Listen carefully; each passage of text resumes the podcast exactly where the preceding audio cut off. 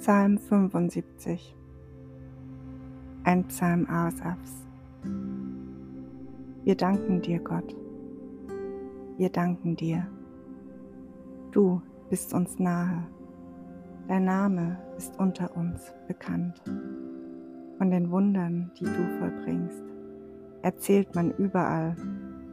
Du sagst ja, ich wähle den richtigen Zeitpunkt und dann werde ich unparteiisch Gericht halten. Mag auch die Erde wanken, mögen ihre Bewohner beben vor Angst. Ich selbst habe ihre Grundpfeiler unverrückbar befestigt. Ich rufe den Stolzen zu, Schluss mit eurer Überheblichkeit.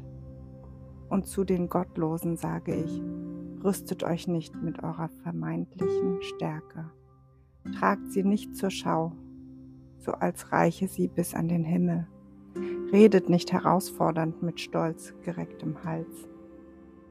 Denn weder von Osten, wo die Sonne aufgeht, noch von Westen, wo sie untergeht, auch nicht von der Steppe her ist Hilfe zu erwarten.